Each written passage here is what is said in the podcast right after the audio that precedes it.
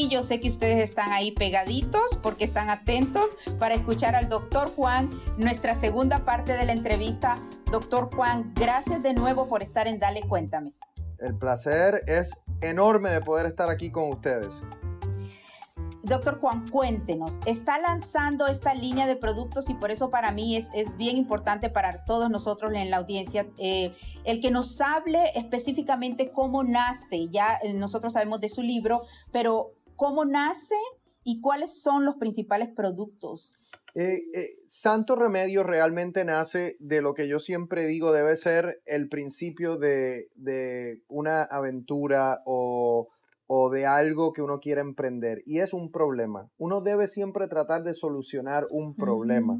Y el problema aquí que yo veía era que las personas querían eh, mantenerse saludables, prevenir enfermedades utilizando algunos suplementos naturales, pero no sabían cuáles. No sabían cuándo tomarlos, no sabían cuáles, no sabían para qué. Entonces iban a lugares y no entendían cuál comprar y de ahí nace. Entonces, eh, lo que nosotros hicimos en Santo Remedio no simplemente fue crear unos suplementos naturales y ya. No, porque entonces, ¿dónde está la parte mía como el guía de, la población hispana? Entonces lo que hicimos fue que además de producir estos remedios, eh, estos santos remedios, que ya mismo hablamos de algunos, lo que yo quise hacer es explicar muy bien para qué sirven, que cuando usted vaya a la página de misantoremedio.com pueda entender de inmediato eh, cuáles son los remedios para lo que está buscando. Hay personas, siempre la persona sabe lo que quiere. Quiero más energía, quiero dormir mejor, quiero aliviar el dolor, quiero un sistema inmunológico más fuerte, quiero cuidar mi corazón. Entonces, yo lo que hice fue que así mismo lo estructuré en la página de Mi Santo Remedio para que la gente vaya y cuando busque esa funcionalidad encuentre cuáles son los suplementos. Por ejemplo, eh, para un corazón sano, Acuérdense que eh, los infartos de corazón y las enfermedades cardiovasculares siguen siendo causa principal de muerte en nosotros los hispanos. Cuando van a misantoremedio.com hay un paquete saludable de un corazón sano. ¿Qué contiene? Tiene el arroz de levadura roja para disminuir el colesterol malo. Tiene el omega 3, que sabemos que es una muy buena prevención, no tanto para el corazón, sino para el cerebro. Y también tiene el té de flor de Jamaica, que yo en mis investigaciones del libro de Santo Remedio había descubierto que ayuda para disminuir o mantener una presión sanguínea normal. Entonces, la persona que está buscando eso se le hace fácil, ya lo encuentra. Por ejemplo, hay personas en esta época que quieren para el sistema inmunológico fortalecerlo. Bueno, ahí está el zinc, la quinasia, la vitamina C. Ya están ustedes lo, van a ver, ya están ahí los tres productos juntos y, combinados, obviamente en tres pastillas distintas, pero eso es lo que tiene que combinar. Al igual para el control del azúcar, el nopal, eh, para la inflamación, la cúrcuma, eh, para las articulaciones, que hay mucha gente, una de las preguntas más comunes que me han hecho a través de las redes sociales es ¿qué hago para, para la artritis? Bueno, hay dos componentes para la artritis. La artritis lo causa el uso y el desgaste de nuestras articulaciones. Causa inflamación y eso causa dolor. Para la inflamación, que es la parte aguda, la cúrcuma es muy buena, pero uno también tiene que tener la parte preventiva en términos de no permitir que ese proceso siga avanzando. Y para eso hay un paquete saludable para las articulaciones que contiene glucosamina, que yo digo que es como el aceite de las articulaciones para que se muevan bien, colágeno, que también es importante, y vitamina D. Y así por el estilo van a encontrar diferentes santos remedios para lo que necesitan y están buscando. Ahí, doctor, ahora que como lo mencionábamos en el programa anterior, ha habido eh, mucho estrés y parte de ese estrés en la población mundial ha causado el que genere, yo creo mucho en esta cuestión, por eso le digo, usted para mí es un experto maravilloso porque eh, une lo tradicional y lo no tradicional. Para mí el poder de la mente es inmenso. Después de Papá Dios es el poder de la mente. Y hay personas que se enferman, se han enfermado de otra cuestión que no está relacionada con el COVID por el estrés y dicen, mis rodillas no me funcionan o tendré alguna enfermedad y al final cuando van al doctor, el doctor les dice, no, no te, hicimos el eh, ultrasonido, el MRI y no tienes. ¿Qué, ¿Qué, recomienda usted en este caso? Yo siempre le digo a la gente, el estrés entra a nuestro cuerpo y por algún lado va a salir. No se queda, no se queda dentro del cuerpo. Hay personas que le da migraña o dolores de cabeza, espasmos musculares, palpitaciones, síndrome de colon irritable, insomnio y por ahí eh, pérdida de concentración. Por ahí puedo seguir mencionando una cantidad de síntomas que causa el estrés. Entonces, lo importante es tratar de que no entre, esa es la prevención, y si entra, saber manejarlo, identificarlo y poder sacarlo del cuerpo de una manera saludable, ya sea haciendo ejercicio, ya sea una actividad como meditación, como yoga, como leyendo un libro que te satisfaga la, mente, eh, hablando con tus amistades, haciendo algo que realmente te relaje.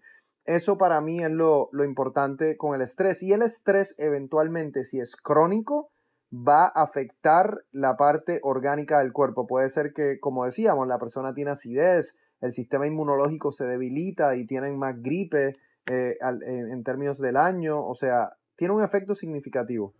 Bastante y bastante grande. Y es tal cual usted lo dice, primero prevenirlo, o sea, que no entre y entonces sabemos que le está dando a las personas, entonces hagamos todo esto de, de hacer ejercicio. Creo que usted menciona el que usted va y hace mucho ejercicio cardiovascular, hay otras personas que yoga para, para sudar y para, para todo esto que ahorita nos lo recomienda o distraerse o salir y caminar con la máscara y demás. Pero otra cuestión importante que me gustaría repetir o recalcar de lo que acaba de decir es identificarlo, identificar que es estrés. En uno de los videos y de las personas que le preguntan a usted, que de nuevo usted tiene sus canales y es maravilloso irlo a escuchar, una, una de sus pacientes o de la audiencia le preguntaba y le decía, yo tengo mucho estrés y no ha habido nada que me lo quite, pero resulta que a mi hija le pasó esto, resulta que perdí el trabajo, resulta que con la pandemia y obviamente si hay elementos circunstanciales que hacen que sí, o sea, no se lo está inventando, hay cuestiones que hay que solucionar. Y entonces, obviamente, sí hay que ir a, a otras cuestiones, pero vayámonos a un caso así. Yo creo que todos tenemos que aceptar que en esta situación vamos a tener el estrés. El estrés es una, mm, e, es una reacción normal del cuerpo y en una situación aguda es necesario. Por ejemplo, yo estoy aquí contigo haciendo esta entrevista. Si Dios no lo quiera, este cuarto donde yo estoy se prende en fuego y yo no tengo una respuesta de estrés, no voy a poder salir. Es la respuesta de estrés lo que hace que yo en esa situación me salve porque identifico el peligro, me da estrés y el estrés tensa los músculos de mi cuerpo, me sube eh, las palpitaciones y el ritmo cardíaco, se dilatan las pupilas y yo salgo.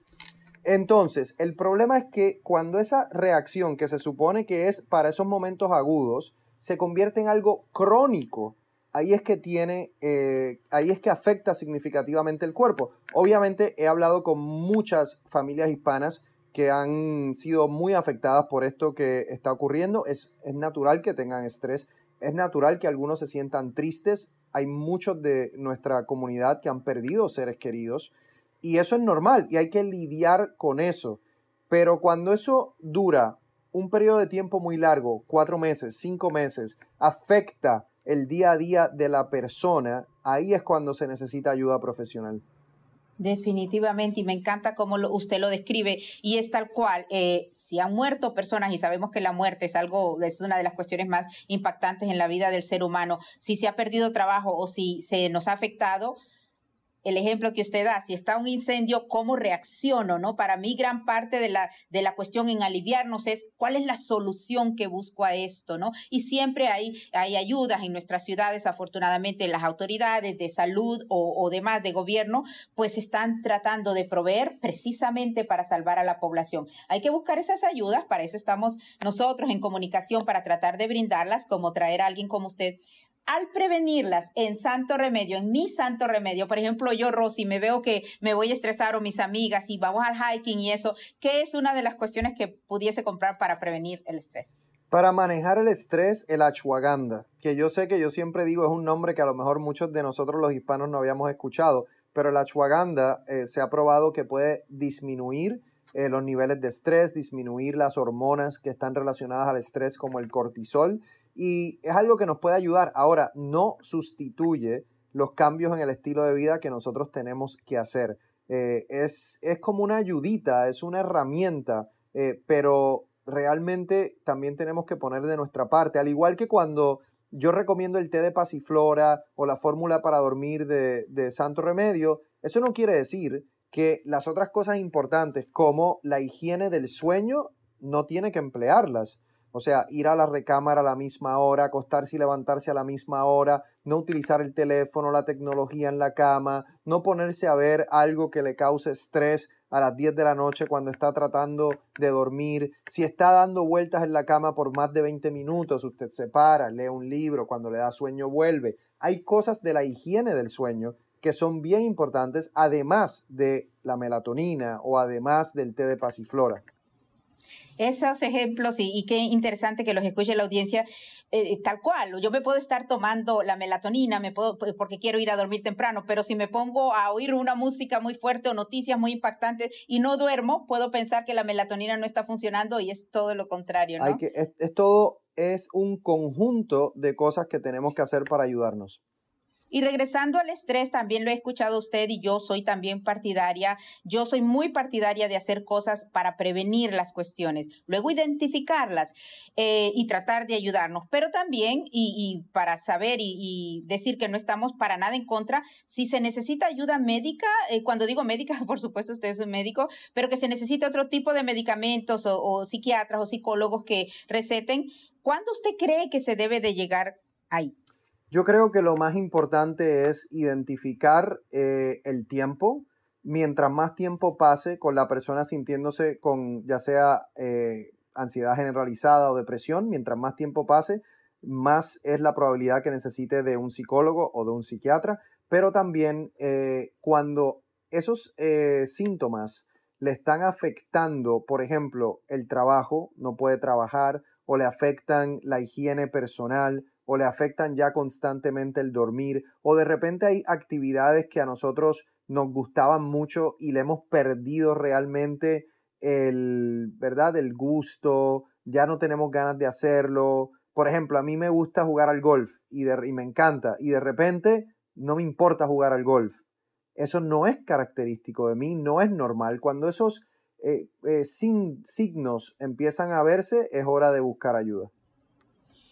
Es hora de buscar ayuda y de nuevo, eh, si siguen, de nuevo audiencia, estoy con el doctor Juan de Univisión, eh, personalidad que además ha vendido muchos libros y que ahora está lanzando sus productos eh, Santo Remedio, que los encuentran en misantoremedio.com o en Walmart. otra de las cuestiones, solo para irnos un poquito a mi Santo Remedio, la pérdida de peso. Así como que muchísima gente es eso. Cuéntenos un poquito sobre eso. Mira, eh, te cuento, la pérdida de peso, yo todavía no, no tengo un santo remedio porque yo creo que cuando se trata de pérdida de peso, la gente está buscando atajos y no hay atajos. Puede ser que eventualmente yo encuentre un santo remedio que le pueda ayudar, pero no hay atajos. Hay que seguir una dieta saludable, ¿A qué me refiero? En caso de nosotros los hispanos, usualmente va a ser una dieta más alta en proteína y disminuir los carbohidratos significativamente porque la dieta de nosotros los hispanos es muy alta en carbohidratos. Hay que hacer ejercicio cardiovascular, hay que dormir bien, hay que, uno tiene que eventualmente conocer su cuerpo y llevarlo a una, a, a una etapa en donde uno está en un peso ideal. Es una, una de las responsabilidades más grandes que tenemos en términos de salud. Y hay muchas cosas que juegan un rol importante. Si hay ansiedad, hay personas que comen más, si no tienen acceso, por ejemplo, a comida o alimento saludable, también es un problema. Es muy complicado y en algo que es multifactorial, que tiene que ver con genética, que tiene que ver con la mente y, y, por ejemplo, la ansiedad, que tiene que ver con la dieta, que tiene que ver con el ejercicio. Hay tantos factores que lo peor que yo creo que puedo hacer en este momento es hacerle pensar a la gente que con un santo remedio lo van a resolver.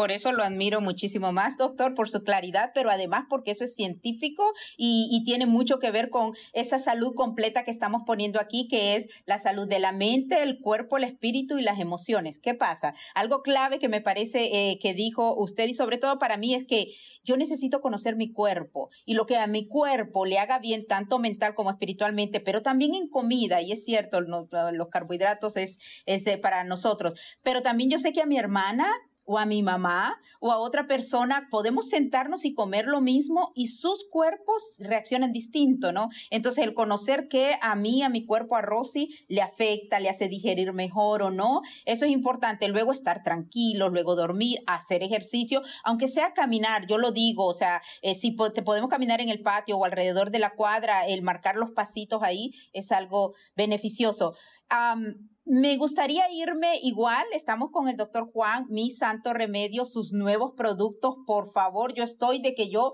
todos, todos ya los quiero comprar porque son para prevenir productos saludables y obviamente para ayudar. Tiene muchísimos aminadores y aquí en California, Santana, en todos nuestros lugares aquí en Los Ángeles lo admiran mucho. Doctor, en esta parte del COVID, regresando un poquito a eso, las recomendaciones principales para esta normalidad que estamos, de cómo hacemos para, para sobrellevar esta situación. ¿Qué, qué nos dice? Yo creo que eh, lo más importante es entender que todavía la amenaza está ahí, aunque hemos mejorado, definitivamente la amenaza todavía está ahí. Es irónico porque cuán bien nos va a ir depende completamente del comportamiento humano. Si nosotros seguimos poniéndonos las máscaras, eh, vigilando el distanciamiento físico, no participando en reuniones de muchas personas. Eh, si vamos a restaurantes, por ejemplo, si están adentro con muchas personas, también es peligroso. O sea, si nosotros volvemos a tratar de ir a esa normalidad muy rápido, los casos van a aumentar nuevamente. Entonces, depende de la responsabilidad individual para ver cómo nos va a ir. Yo creo que lo más importante es seguir con la guardia arriba, eh, ir poco a poco midiendo ese riesgo relativo. ¿A qué me refiero? Si quiere ir a un restaurante, asegúrese que sea afuera, asegúrese que tiene la máscara, excepto cuando va a comer. Por ejemplo, si está afuera, pero va a ir al baño, por ejemplo, póngase su máscara. No le esté dando abrazos a nadie, no esté dándole la mano a nadie. Eh, no vaya a una fiesta donde hay 30 y 40 personas que después de darse dos o tres traguitos empiezan a abrazarse y... Es mucho de lo que estamos viviendo, realmente es modificar el comportamiento humano, es lógica, eh, y por ahí yo espero que venga la ayuda de las vacunas. Eh, y respecto a eso de las vacunas, regreso un poquito a algo, pero ¿cómo mira usted eso, doctor, de las vacunas?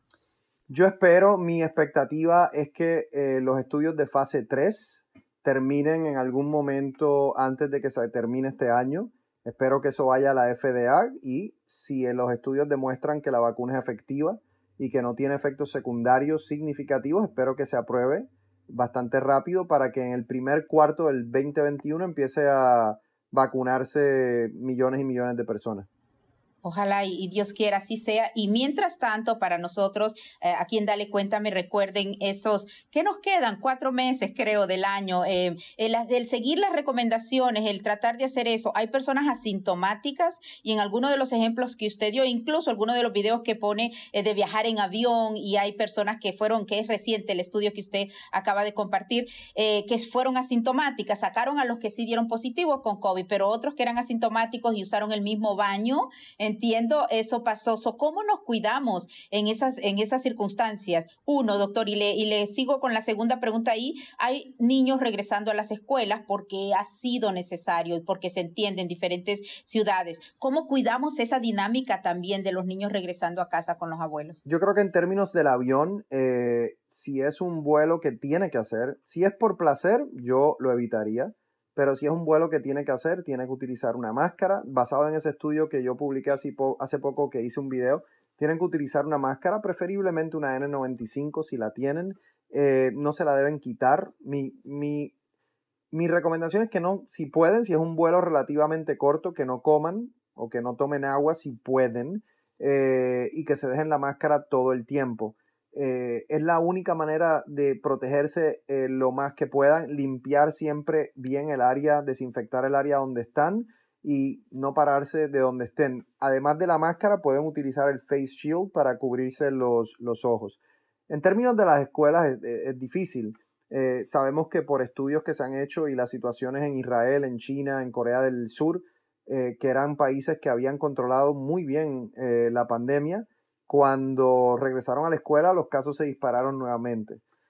Entonces yo creo que se tiene que tomar condado por condado, ciudad por ciudad. Si los casos positivos en términos de las pruebas que se hacen en una ciudad son menos del 5%, definitivamente se debe de tratar de abrir las escuelas con las precauciones adecuadas, eh, ya sea con el distanciamiento físico, para proteger no solo a los niños, a los maestros. Sería ideal que hubiese una planificación para que se puedan hacer pruebas cada cierto tiempo eh, el personal que está en la escuela Em, pero si hay condados o ciudades en donde todavía el número de casos es muy alto, la realidad es que deberían seguir eh, siendo virtuales eh, o remotas las sesiones. Totalmente. Y recordemos, lavarnos bastante, extra limpieza, como usted dice, necesidad de avión, ir con máscara y con el, el chill. Eh, para despedirnos ahora sí, y seguimos quedándonos cortos con toda esa sabiduría que usted tiene, estamos hablando con el doctor Juan, el doctor más reconocido para la comunidad hispana, eh, en donde mezcla la medicina tradicional y no tradicional eh, y la preventiva. Doctor, para toda esta audiencia que quiere en cualquier tipo de carrera llegar a cumplir sus metas, ¿Cuáles son obstáculos, si es uno a tres obstáculos que usted me pueda decir que fueron fuertes en su camino a su éxito? Y gracias por compartirlo con nosotros. Yo creo que eh, muchas veces para mí, eso, yo creo que eso es bien individual porque tiene que ver con la personalidad de, cada uno, ¿no? En mi caso, eh, yo creo que una de, uno de los obstáculos principales es el tener paciencia. Yo por, por naturaleza no soy alguien que tiene mucha paciencia y yo creo que es porque visualizo algo, lo visualizo muy claro, sé exactamente lo que quiero hacer, pero da la casualidad que en la vida, para tú lograr una meta, muchas veces no va a depender solo de ti. Y entonces hay muchas personas de las cuales vas a depender que no necesariamente tienen la misma visión o ven las cosas tan claras como tú o les interesa realmente eh, hacer lo que tú quieres hacer. Entonces, eh, no es tan fácil como tener una idea, visualizarla y saber cómo hacerla, sino es eh, construir ese camino. Y para construir ese camino hace falta paciencia porque hay que contar con otras personas, hay que convencerlas, hay que tratar de unir, eh, que, ellas se unan a ti para lograr ese objetivo en común. Entonces yo creo que, yo creo que la paciencia es una. parte de eso probablemente tiene que ver con el hecho de que tanto yo como muchas personas hay veces que se equivocan y buscan la gratificación instantánea eh, y muchas veces la gratificación no es instantánea, viene después de cinco años, después de diez años, después de una trayectoria realmente. Em, yo creo que, yo creo que esa, para mí personalmente, yo creo que eso, esos han sido los obstáculos que, que más me ha tocado aprender, especialmente la, la paciencia. Y qué bueno que dice eso porque yo mm, creo que muchas personas nos vamos a identificar, porque aunque somos individual, como usted dice, distinto, pero el, tener en cuenta que yo pienso que la mayoría de las cosas en la vida es trabajo en equipo, teamwork, y tener en cuenta eso, pero además de eso, saber que vamos a, que el journey es, es, la, es el destino, ¿no? O sea, que disfrutemos el destino, porque al final se cumple una meta y, doctor, Juan, gracias por haber estado con nosotros. Dele un último consejo a la audiencia y muchísimas gracias. Muchísimas gracias a ustedes. Mi consejo es que piensen en su salud de manera preventiva. Eh, tienen que invertir su tiempo en prevenir enfermedades porque lamentablemente si no lo hacen van a tener que invertir su tiempo y su dinero en el futuro cuidando y tratando enfermedades que eh, muchas veces son crónicas que se pudieron haber eh, prevenido anteriormente con una vida saludable, haciendo ejercicio, comiendo bien, durmiendo bien, siendo feliz, eh, atendiendo las cosas importantes en la vida y no necesariamente las cosas frívolas. Así que muchísimas gracias y nuevamente los invito a que vean Santo Remedio ahí en misantoremedio.com, que es un proyecto eh, que he hecho con mucha pasión, eh, con mucho esfuerzo para todos ustedes los hispanos. Tuvimos el honor de estar con el doctor Juan, que jamás nos hubiese alcanzado el tiempo, el, reconocido doctor en Univisión y tiene su línea de productos, misantoremedio.com. Yo definitivamente me voy a Walmart o voy a mi Santo Remedio. O sea, escuché sus productos y ahí estoy. Muchísimas gracias y estoy esperando el libro para, para luego también. Gracias, doctor, por haber estado con nosotros y gracias por todo lo que hacen por nuestra comunidad. Gracias, el placer es mío. Lo hago con mucho cariño, mucho amor y mucho interés de que nosotros los hispanos seamos prósperos aquí en este país. Dios lo bendiga. Gracias. Gracias.